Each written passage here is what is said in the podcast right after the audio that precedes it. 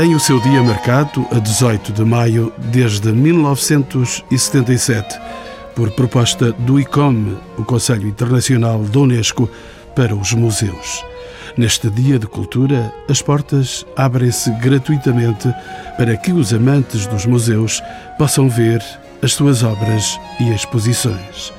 Museus no mundo em mudança, novos desafios, novas inspirações é o tema central de reflexão destas celebrações. No dia 18 e na noite de 19, desencadeiam-se por todo o país diferentes atividades em que intervêm crianças, jovens e adultos. Cada museu rejuvenesce na divulgação do seu plano de festividades. São convidados deste programa Graça Filipe, museóloga, antiga subdiretora do IMC, o Instituto dos Museus e da Conservação. Graça Filipe é professora na Universidade Nova de Lisboa. José Gameiro, com formação em Belas Artes, Gestão e Património Cultural, é o diretor do Museu Municipal de Portimão. António Filipe Pimentel dirige o Museu Nacional de Arte Antiga em Lisboa e Elísio Sumaviel, ex-secretário de Estado da Cultura, é o diretor-geral do Património Cultural, a quem pergunto de que é que falamos quando falamos do Dia Internacional dos Museus. Falamos das cartas internacionais da Unesco, das convenções e que foi estabelecido dia 18 de maio para Dia Internacional dos Museus, à semelhança do que acontece também com 18 de abril, que foi o Dia Internacional dos Monumentos e Sítios. No caso dos museus, corresponde a uma celebração também, a uma jornada de reflexão em que os museus estão pelo menos um dia em festa ou no pensamento das pessoas e, portanto, é um momento em que se apela ao público para visitar os museus, para refletir sobre eles e há um sem número de atividades por todo o país relacionadas com este Dia Internacional. E desde quando é que se celebra este Dia Internacional?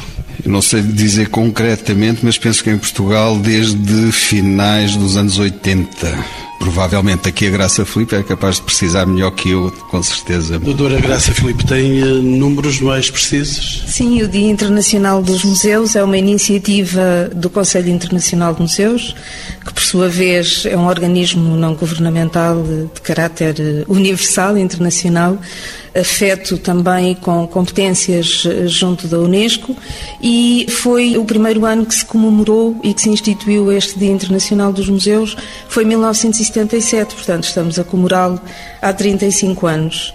E neste caso, talvez assinalar que a ideia, como já aqui foi dito, portanto é um dia de celebração, um dia de festa.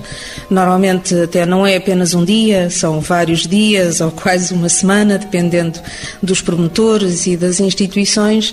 E a ideia, como foi referido, é não só festejar, aproximar os museus ainda mais dos seus públicos, das comunidades, estreitar os laços que os museus têm com a sociedade, mas também há sempre um tema, normalmente há um tema à volta do qual é proposta uma reflexão precisamente com esse caráter universal. Portanto, independentemente das características que cada organismo, cada museu, cada entidade dá às comemorações, a ideia é que universalmente se reflita sobre um tema. Mas eh, vamos já ao tema deste ano. Entretanto, doutora Graça Filipe, a propósito das comemorações, procura-se criar uma identidade universal. É essa também a intenção deste dia? Não diria uma identidade, embora haja de facto um aspecto que está muito associado ao dia e muito associado à, à proveniência e à intenção do Conselho Internacional de Museus a criar eh, uma jornada com estas características. De facto, há aspectos, características, princípios e diria até normas gerais que são comuns aos museus, independentemente dos países e do país em concreto e até da localidade, da entidade, mas Sometimes Há uma característica incontornável nos museus, é que cada museu tem a sua própria identidade e este dia não pretende de modo algum ultrapassar essa característica. Portanto, daí a, a enorme diversidade de iniciativas e penso que mesmo no nosso país, que desde os anos 70 que se comemora com mais ou menos ênfase, mas de facto desde os anos 70, desde o início, que se comemora a Jornada Internacional dos Museus. Mas a ideia, mais uma vez, será que cada museu encontre as melhores formas, melhores no sentido mais consonantes com o seu meio envolvente, também com os recursos que tem, com as suas equipas técnicas e com os objetivos das suas tutelas e, diria mesmo, essencialmente, com aquilo que também seja a mensagem sobre o presente e sobre a sua atuação contemporânea que o museu quer passar à sociedade. Sobre o presente, professor António Filipe Pimentel, o tema dos museus no mundo em mudança, novos desafios, novas inspirações, é esta a proposta feita a nível internacional. O que é que procura de facto refletir esta intenção de se falar de museus no mundo em mudança? Eu penso que, do modo geral, tem que ver com a questão de convocar as pessoas para uma nova cultura mais proativa do ponto de vista da sua relação com a oferta cultural. E o que está por trás desta iniciativa do Dia e da Noite dos Museus, na própria tradição que a tem sedimentado, é exatamente isso: é divulgar o caleidoscópio que a oferta do Museológica ilustra, com uma pleia de enorme de museus, cada qual com a sua vocação, como a minha colega a doutora Graça Filipe acabou de dizer, e em que cada museu, naturalmente, que procura comunicar o que é a sua própria valência, convocando a sociedade inteira para uma forma de estar que tem muito que ver, de facto, com essa higiene de frequentar os museus, frequentar os equipamentos culturais e, neste caso específico, frequentar os museus. É o que o Museu Nacional de Arte Antiga tenta fazer. O seu olhar, doutor eh, José Gameiro, sobre esta reflexão de um mundo em mudança, tendo em conta e como pano de fundo dos museus, o senhor é diretor de um museu premiado, um museu municipal de Portimão. Sim, essa perspectiva da mudança, obviamente, que está sempre presente na, enfim, na nossa relação, quer com a nossa comunidade local, quer com a comunidade museológica e com todo o pensamento que acompanha todas as nossas iniciativas. Mas nós procuramos, obviamente, estar entre uma estrutura que apresente perspectivas, estudo, produza conhecimento sobre si próprio, enfim, a comunidade onde está inserido, mas, obviamente, pensar um pouco também globalmente e aproximando-se de iniciativas que tenham a ver com essa procura da relação entre esse global e esse local, que de facto os museus são estruturas privilegiadíssimas para afirmar o caráter diferenciador das sociedades. Elísio Sumaviel, há muitos eh, museus em Portugal, felizmente, estarão aí nas contas de quantos? Há muitos museus em Portugal, uns mais museus do que outros, uma vez que, enfim, a partir de determinada altura estabeleceram-se critérios, criou-se a Rede Portuguesa de Museus, no âmbito da Lei Quadro de Museus, que é um instrumento normativo que cria alguns critérios e requisitos para integrar esta rede. Mas para além dos museus que estão na rede, que são 130 e tal, pensamos que em Portugal deverão existir à volta de 400 a 500 museus. Portanto, houve um movimento francamente ascendente no fim do século passado, da década de 90, com alguma estabilização nos primeiros anos deste milénio, desta última década, mas que tende sempre a progredir e a aumentar. E desde há uma década há pelo menos a Rede Nacional de Museus. Existe uma rede portuguesa de museus, que não é nacional no sentido que é do Estado, não é o Estado, a rede portuguesa de museus obedece a um instrumento normativo que cria baias e critérios de normalização ou de normativização dos museus, são requisitos para o seu funcionamento moderno, nos termos atuais, e existe uma rede de museus do Estado que são cerca de 24 museus que estavam até ao momento tutelados pelo Instituto de Museus e pela Conservação e que virão a ser no futuro tutelados pela Direção-Geral do Património Cultural e pelas direções regionais de cultura. Podemos destacar algumas experiências museológicas recentes. Faço a pergunta a um diretor de um museu, o Dr. José Camero. Há outras experiências de rede, mas de facto eu queria salientar o papel importantíssimo exatamente de nivelamento, digamos assim, e, e, e, de alguma coerência nos museus portugueses, que foi a formação, de facto, da rede portuguesa de museus, que depois, na perspectiva mais recente, se desdobra depois em iniciativas, até do ponto de vista quer geográfico, quer temático, em redes temáticas ou redes geográficas, que é, por exemplo, o caso da rede de museus no Algarve, onde eu me incluo também, para além da rede portuguesa de museus. Tudo isto faz sentido num mundo em que os recursos não abundam e, portanto, há que gerir em parceria e fazer, portanto, toda uma gestão dos recursos que são por vezes escassos, em alguns casos, e nós nessa rede e noutras redes temos eh, o bom hábito de partilhar conhecimento, formação, informação e até equipamentos se for necessário. E projetos, obviamente. Portanto, é o papel hoje que as redes, do meu ponto de vista, são bastante importantes, que é, digamos, porem em comunicação todo um conjunto de profissionais e, ao mesmo tempo, permitir a diversidade e a aproximação e a melhor gestão de recursos. Professor António Filipe Pimentel dirige um dos maiores museus portugueses, o Museu Nacional de Arte Antiga, o Museu das Janelas Verdes, assim conhecido. Há também experiências museológicas recentes e fale-me da sua casa. Eu penso que há hum, dois aspectos que gostaria de ressaltar e que têm a ver com estas questões que temos aqui abordado. De um lado, a questão da criação de uma programação ativa que mobilize as pessoas para além da relação tradicionalmente estática que têm com os museus. As pessoas habituam-se a pensar que o museu é uma espécie de ilustre jazigo de património onde as coisas são postas um dia e ficam assim para a eternidade, com a qual podem ter uma relação idêntica com as que têm com as pirâmides de Gizé, por exemplo. Já viram, está visto.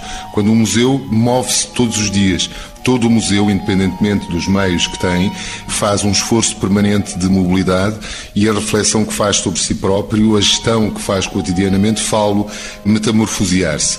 Mas essa relação torna-se muito mais dinâmica e pedagógica se existir uma programação intensa que permita afirmar esse museu num registro onde existe naturalmente um ruído muito grande e felizmente de comunicação. Por outro lado, e portanto o Museu Nacional da Arte Antiga encontra-se nesta hum, afirmação de uma dinâmica cultural, de um contributo ativo, intenso para a oferta cultural do país, através do seu ritmo programático, nomeadamente Noite e Dia dos Museus, irá apresentar simultaneamente quatro exposições e uma ainda no famoso polo que abriu no Centro Colombo e que tanto tem dado o que falar. Mas, entretanto, há um outro aspecto do trabalho em rede que está para além do que é a vocação de uma rede portuguesa de museus e que tem que ver com um escopo que o Museu Nacional da Arte Antiga tem intensamente desenvolvido nos últimos dois anos e que tem que ver com a internacionalização, com o trabalho em rede para lá das fronteiras, com a criação de relações de parceria com outros museus, com a possibilidade de migração das suas próprias exposições a outros museus, contrariando, por conseguinte, a dimensão efêmera que elas naturalmente têm e funcionando como um fator bandeira de exportação da própria cultura e do património português. Recentemente, na passada quinta-feira, inaugurou em Sevilha a exposição Corpos de Dolor, que o Museu Nacional de Arte Antiga fez em parceria com o Museu Nacional de Escultura de Espanha e onde, uma vez mais, o museu continua a ser parceiro nesta circulação por Sevilha, ou na exposição Primitivos Portugueses, por exemplo, que depois circulou para o Museu Nacional de Escultura de Valladolid, facilitando exatamente esta parceria materializada na exposição Corpos de Dolor, e depois para Valência e não circulou mais, porque naturalmente nós tivemos que deter a potência espanhola por uma exposição de grande prestígio, precisamente por necessidades de conservação e de delicadeza das espécies que estavam a circular. Portanto, há aqui portas que são internacionais e que, aliás, estão configuradas no próprio conceito uma rede portuguesa de museus. Ela não é fechada sobre si mesmo, mas é uma espécie de outra dinâmica paralela que poderá ser mais casuística, mas que importa de facto sistematizar do ponto de vista da boa prática dos museus portugueses. Dr. Elísio Somaviela é o diretor-geral do Património Cultural e já fez alusão a esta questão que eu gostaria de colocar. Estão previstas para os museus nacionais e regionais, no âmbito da direção do património cultural, estão previstas alterações significativas? Sim, algumas alterações que decorrem de uma prática e de uma experiência que foi vivida nas duas últimas décadas em Portugal. A rede dos museus do Estado, que é tutelada pela Secretaria de Estado da Cultura, tem museus que têm características diversas e com implantação territorial diferente. Uma coisa é falarmos, por exemplo, no Museu Abade Bassal, outra coisa é falarmos no Museu Nacional da Arte Antiga. Ou do Deportimão. Ou no Deportimão.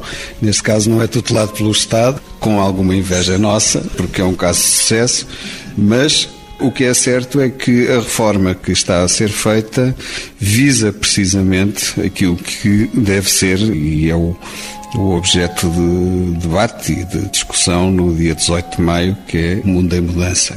Novos modelos, novos paradigmas, novas formas. E tem que ver com o território, com aquilo que disse agora há pouco o Zé Gameiro, desta proatividade e necessidade de implantação e visão territorial para a gestão dos próprios museus. Portanto, museus que dificilmente seriam geríveis a partir de um organismo central aqui em Lisboa, podem ser melhor geridos ou têm uma oportunidade junto de direções regionais de cultura, que são direções gerais para todos os efeitos e que estão muito mais implantadas no terreno do que uma estrutura central do Palácio Nacional da Ajuda. Isto obrigará a novos desafios, a uma ligação maior ao território, às forças vivas do território, quer seja o poder local, sejam misericórdias, sejam fundações, sejam tecidos empresariais, e portanto esta gestão em rede, que uma exposição que esteja em Castelo Branco, passe pela Guarda, passe por Aveiro, que circule, isto que o António Filipe diz e é desejável de exportarmos também o nosso património museológico, se possa passar também dentro das nossas fronteiras. Portanto, há aqui uma oportunidade importante para alguns dos museus da rede estatal que não era ou não estava a provar ser sustentável per si, a não ser que mudasse também o modelo e as orientações para a gestão de algum destes museus. Falo em 11 museus da rede dos 24 do Estado que serão afetos às direções regionais de cultura, não deixando de ser da rede de museus de Estado, não deixando de ter as mesmas normativas gerais, não deixando de estar enquadrados na legislação, quer a Lei de Base do Património, quer a Lei Quadro de Museus. Sr. Diretor, deixa-me perguntar, entretanto, ao professor António Filipe Pimentel, estas normas que são já avançadas vão ter alguma influência direta na gestão do seu museu? Não exatamente, porque o Museu Nacional de Arte Antiga se prevê que continue exatamente na mesma situação de ligação à tutela que tinha hum, anteriormente. Portanto, uma ligação direta? Uma ligação direta, portanto, não integrado na Secretaria de Estado, nos museus que fazem parte da Secretaria de Estado. Aliás, como primeiro Museu Nacional, não faria sentido de outro modo as eh, consequências diretas na gestão do museu não vêm desta nova lei orgânica, mas sim das condicionantes da própria administração central e da administração pública em geral. Doutor Elísio Sumabian?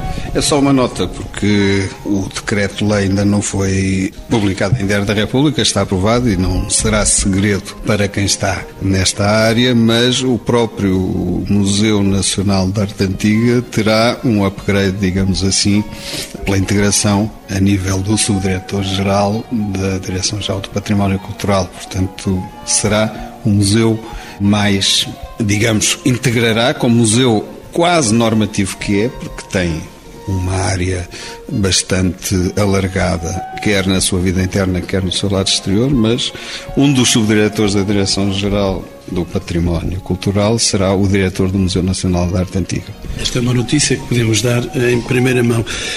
Doutor José Gameiro, tem alguma coisa destas alterações da lei que vem aí?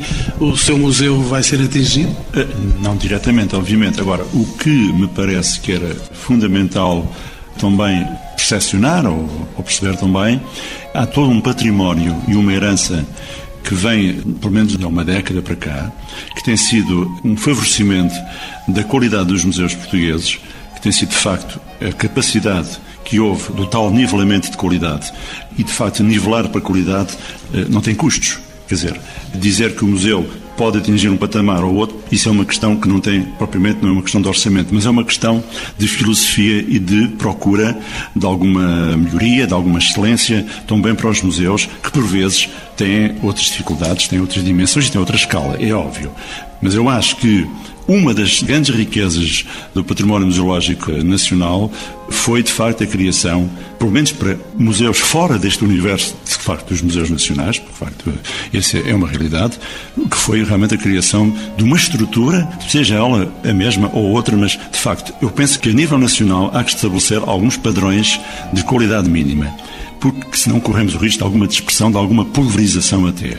E, portanto, acho que, penso que isso está com certeza no espírito dos atuais dirigentes, manter, de facto, uma estrutura que também que dê alguns sinais, que dê algumas uh, capacidades de os museus se regenerarem, se uh, uh, qualificarem, se credibilizarem, porque é isso que vemos também nos outros países. Doutor José Gameiro, que experiência se pode retirar da rede de museus do Algarve, que também existe? Claro, mas é preciso ter a noção do seguinte. Portanto, há também outro tipo de, de, digamos, de missão e de objetivos.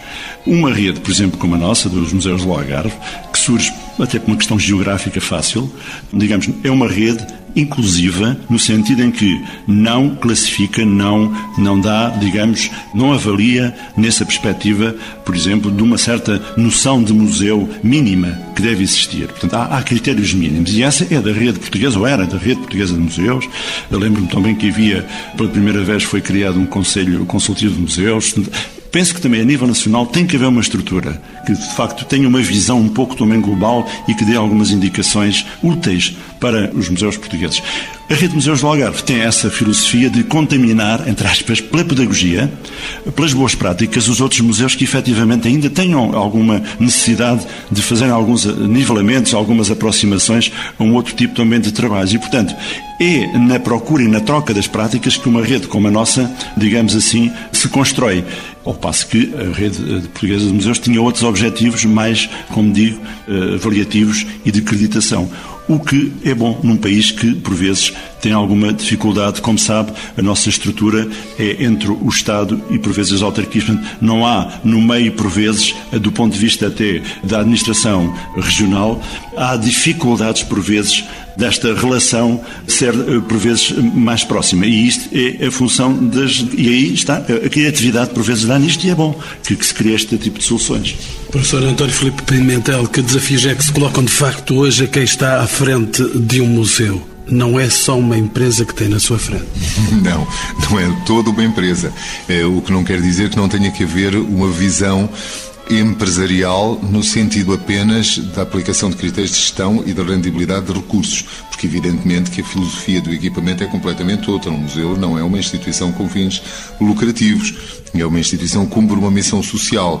O que tem é que ter naturalmente capacidade de mobilizar recursos, de ser criativo na sua aplicação e de criar uma visão estratégica para o equipamento. Pede-se hoje a um, a um equipamento desta natureza, especialmente da escala do museu que eu dirijo, uma capacidade de ser proativo do ponto de vista da criação de uma visão estratégica interna, da noção de que essa visão estratégica é modular e exerce, por natureza, um papel pedagógico numa área muito mais ampla, por conseguinte, tem a responsabilidade de ser modular em relação aos outros e de ser exemplar nas práticas, tem a obrigação de constituir uma bandeira do país do ponto de vista exterior, precisamente porque é um ativo com uma elevadíssima cotação internacional, como hoje se diria no famoso economês que nos domina, mas talvez não seja mau trazê-lo para aqui à, à colação, ou seja, é um bem altamente prestigiado, que, por conseguinte, tem uma responsabilidade fortíssima na forma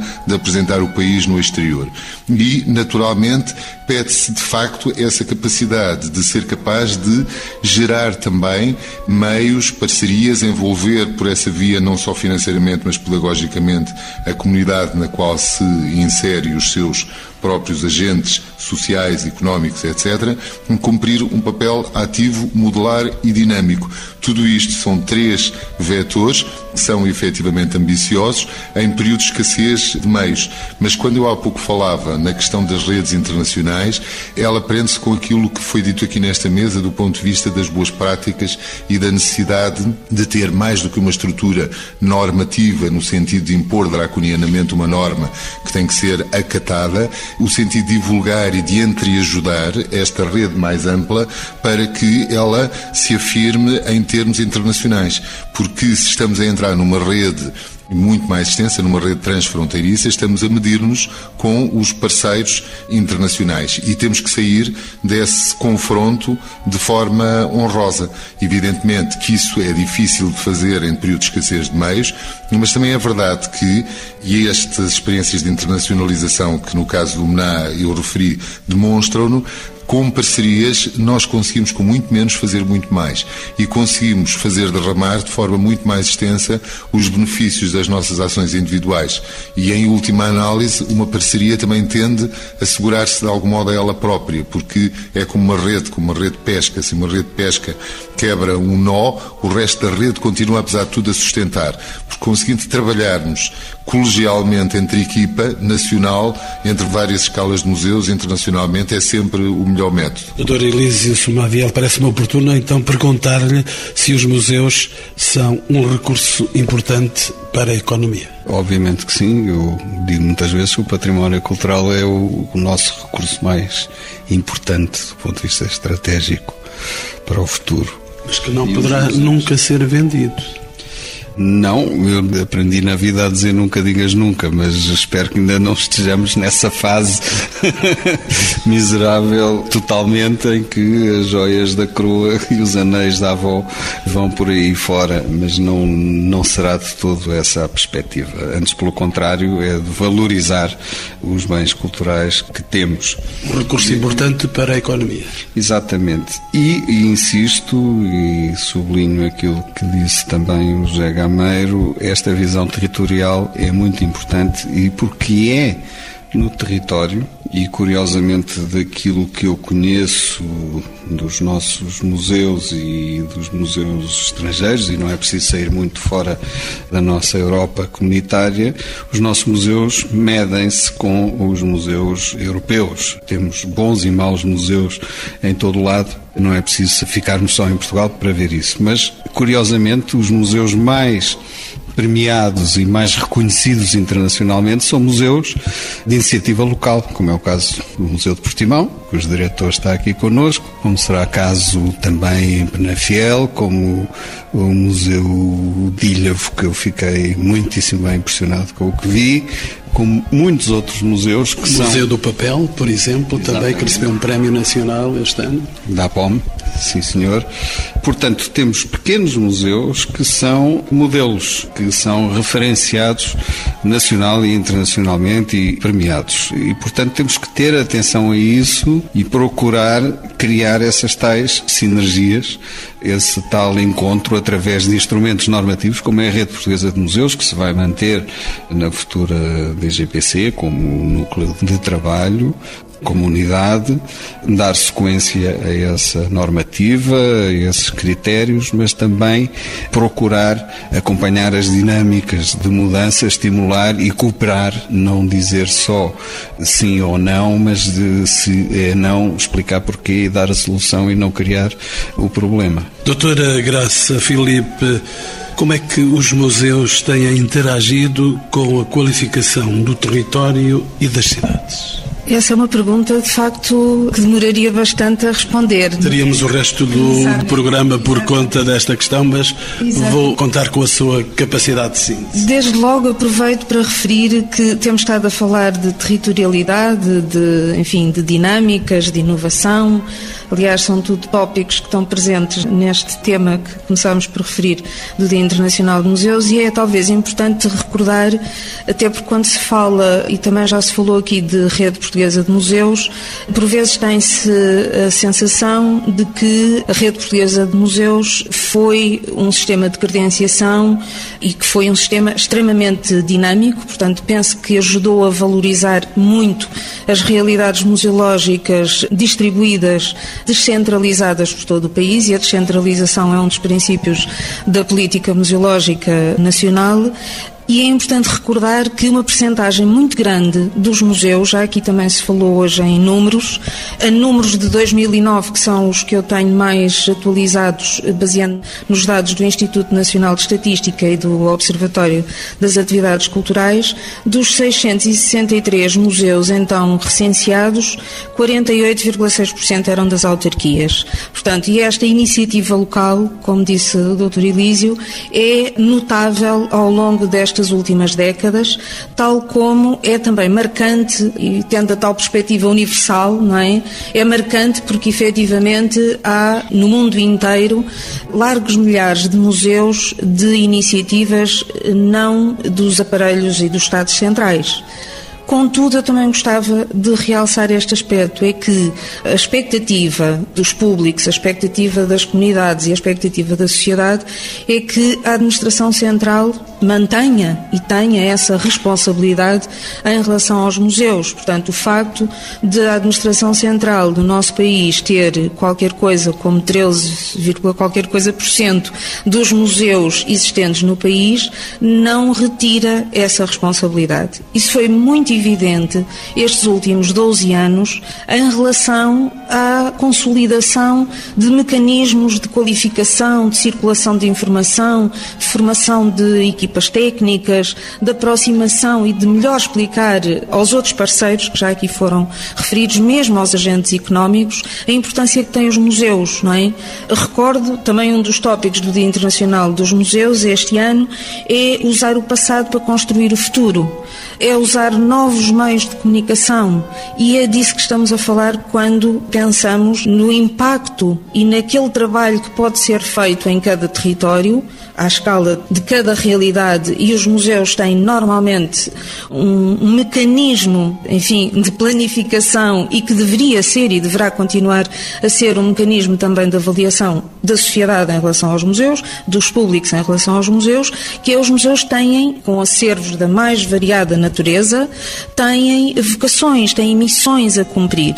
E essas missões estão muito relacionadas, de facto, com um património seja ele artístico, etnográfico, antropológico, científico, arqueológico. É verdade que uma grande parte dos museus portugueses é marcada por ter acervos de características ligadas à arte, à arqueologia, à etnografia, mas os museus têm mostrado uma notável capacidade de regeneração em relação às questões, às temáticas, aos problemas com que a sociedade se preocupa hoje. E os museus, de facto, penso eu que devem ser não só qualificados, e a norma é importante, e de facto o trabalho feito pela Rede Portuguesa de Museus necessitará seguramente de ser retomado e de ser continuado, mas deve haver esta capacidade com recursos com técnicos, com uma boa capacidade de ligação às comunidades e aos públicos,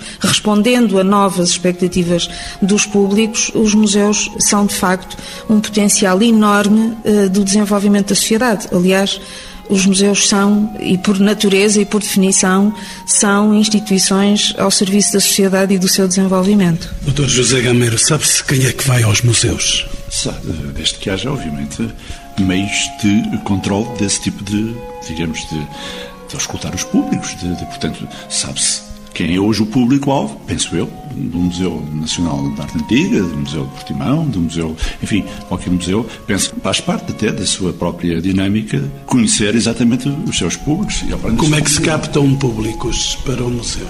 Bom, isso aí eh, são várias estratégias, não é? Para já tem que se captar o público pela qualidade das exposições e pela qualidade dos serviços e pela qualidade dos equipamentos, sei lá. Há aqui um fator eh, envolvente que não é apenas eh, uma perspectiva única. E, portanto, há aqui um conjunto. Há quem eh, afira que se alguém sai do museu a sorrir, então isso é porque é bom sinal, de facto, é uma boa avaliação. Se a pessoa sai mais formada do que quando entrou, então ainda melhor ainda. E, portanto, os museus são no fundo, a atratividade dos museus vai na capacidade que têm de chamar os vários públicos. E quando eu digo chamar os vários públicos, não são, obviamente, só as exposições. São eh, as, as, iniciativas para as famílias, para os mais jovens, para os idosos, digamos, os projetos que, que eventualmente envolvam também a própria comunidade na sua sabedoria e no seu aproveitamento do bom sentido. Portanto, há aqui toda uma série de estruturas que podem ser postas ao serviço dessa mesma sociedade civil pelos museus. Portanto, aí quanto mais capacidade os museus têm de oferta em várias atividades, na sua envolvente territorial e social, pois eu penso que é aí que os museus atraem, de facto, os públicos. Doutora Graça Filipe, como é que o museu se posiciona face a outras entidades culturais? Sobre isso, eu penso que os museus têm dado provas e estão a dar, mesmo em situações de gestão com, enfim, em precariedade, acho que não há como contornar que os museus eh, a vários níveis têm, no nosso país, vivido momentos de desigual atribuição de recursos em relação a outras mesmo a outras entidades no universo cultural e os museus têm dado provas de que são, sem dúvida, as entidades culturais, as instituições culturais com maior capacidade de adaptação à mudança e com maior campo de convergência, de confluência de parcerias. É notável que, inclusivamente, há colegas e há pessoas que, por vezes, até têm dificuldade em distinguir o que é um museu de outra instituição que, enfim, no universo patrimonial patrimonial possa não ser definida como museu. Eu penso que isso é um aspecto positivo e ainda bem que o critério e que o conceito de museu se tem alargado muito, porque isso mostra, aliás, a, a enorme apetência que continua a haver e hoje, se pegarmos em notícias da área da cultura em alguns jornais, conseguimos, apesar de tudo, repescar informações interessantes. São novos museus que se criam, mesmo em Portugal, e um pouco por toda a parte, a dinâmica, a atenção, a vontade, aquela ideia que há pouco o António Filipe Pimentel referiu de que um museu é prestigiante, e não é só o Museu Nacional que é prestigiante. Qualquer comunidade entende normalmente ter um museu como algo que é prestigiante. E mais, fazendo a ponte com outra preocupação que aqui também se referiu hoje, em geral, a ideia ultrapassada de que um museu é despesa deve ser substituída pela ideia de que um museu é oportunidade. Oportunidade de desenvolvimento, oportunidade de conhecimento, de formação, de educação, de produção social, de atividade económica, de turismo e, portanto, é neste sentido que, de facto, a diversidade dos museus e a dinâmica dos museus nos deve dar, enfim, responsabilidade e algum otimismo. Professor António Filipe Pimentel, vem aí muitas atividades para o dia 18 e para o dia 19. O dia 18, o Dia Internacional dos Museus, o dia 19, a Noite dos Museus. Dia e noite a trabalhar para que os museus sejam um ponto de interesse das pessoas. Claro. No caso do Museu Nacional de Arte Antiga, no dia 18 hum, de maio, portanto, sexta-feira próxima, iremos inaugurar consecutivamente duas exposições. Uma grande exposição dedicada à figura de Machado Castro, chamada O Virtuoso Criador, Joaquim Machado Castro, 1733-1821, um senhor que viveu 91 anos e que foi miticamente o grande escultor português de todos os tempos e extraordinariamente nunca tinha sido feita uma grande exposição evocativa da sua obra, de balanço e de balanço crítico. Em simultâneo, uma hora mais tarde, inauguraremos uma micro-exposição, mas particularmente significativa, na sala do mezanino, dedicada ao espólio de cartografia e naturalia da Casa da Ínsua, em Penalva do Castelo, numa exposição que é também uma relação de parceria, justamente com uma empresa à qual o museu está ligado, que é, é a divisa e, que pediu ao museu que lhe coordenasse o novo programa museológico da Casa da Ínsua, que é de facto um espólio notável de cartografia e desenhos de fauna e flora ligados à exploração do Brasil no século XVIII. No dia a seguir temos uma outra exposição, também muitíssimo interessante, que inaugurará à noite, na Noite dos Museus, chamada Mená Olhares Contemporâneos, a partir de uma residência fotográfica de jovens fotógrafos, jovens talentos já atestados, com o apoio da Fundação EDP, chama-se mesmo Residência da Fundação EDP no Museu Nacional da Arte Antiga, e será feita em UPIs, no jardim e no exterior do edifício, portanto estarão quatro exposições patentes no museu, com a exposição da Amicícia, evocativa do centenário do Grupo dos Amigos do Museu, que estará patente até 27 de novembro. Doutor José Gamero, e se formos a Portimão? Bom, se formos a Portimão, começam hoje, dia 12 de maio, digamos a Semana Museológica de Portimão. Começamos desde logo com uma corrida fotográfica que move normalmente sempre duas centenas de fotógrafos, terrestre quer subaquática, e portanto aí nós vamos ter um olhar atual sobre as vivências das pessoas e o património cultural e natural de Portimão. Ou seja, é uma maneira de mostrar através do museu o que é hoje as imagens reais e contemporâneas através dessa corrida fotográfica que atrai centenas de, de, enfim, de amantes da fotografia e que durante todo o dia estarão em Portimão e percorrerão todo o município. Portanto, olhar pouco para um momento mais atual. Depois, obviamente, a exposição referência Portimão, Território e Identidade. Mas inauguramos hoje a exposição A Guitarra Portuguesa e vamos dar um enfoque especial, e aqui mais uma parceria com a Câmara de Lisboa, Museu do Fado, um colecionador, empresas, e portanto vamos dar uma perspectiva não apenas do fado ou do fadista, mas do construtor, digamos, do mestre guitarreiro que produz ou que faz o instrumento que produz aquele som específico.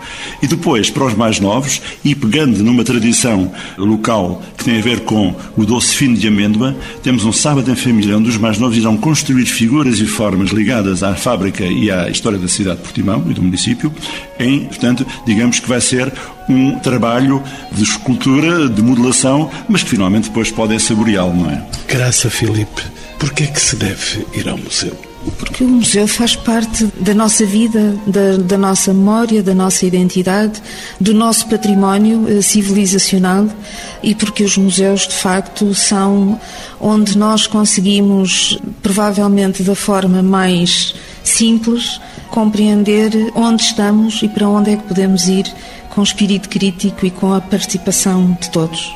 Professor António Filipe Pimentel? Porque se aprende no museu e porque se aprende de uma forma divertida, se quiser. Aprende-se muito, aprende-se intensamente, pode-se aprender de forma cada vez mais dura e, contudo, faz-se pelo meio da beleza, do património, de um olhar que é um refrigério para a alma. Doutor José Gameiro? Para descobrir para aprender e para fazer, porque os museus têm que ter as componentes lúdicas, de fruição, obviamente também de alguma aprendizagem, de alguma percepção de algo novo que se pode eh, descobrir de repente nesta ou naquela exposição. Senhor Diretor-Geral do Património Cultural. Pelas razões que aqui os meus colegas evocaram, mas porque também eh, no museu colhe-se uma impressão e obriga-se a pessoa a refletir sobre essa impressão que colheu. Portanto, enriquece, é como ler um livro, como ouvir música, faz parte da nossa forma de estar e de ser. Finalmente, só referir que, contra ciclo, o património cada vez tem mais público apesar do momento complicado que estamos a viver, há mais pessoas a visitar monumentos, há mais pessoas a visitar museus, há mais pessoas a visitar palácios. Portanto, volto a sublinhar, património é o futuro mais importante que nós temos.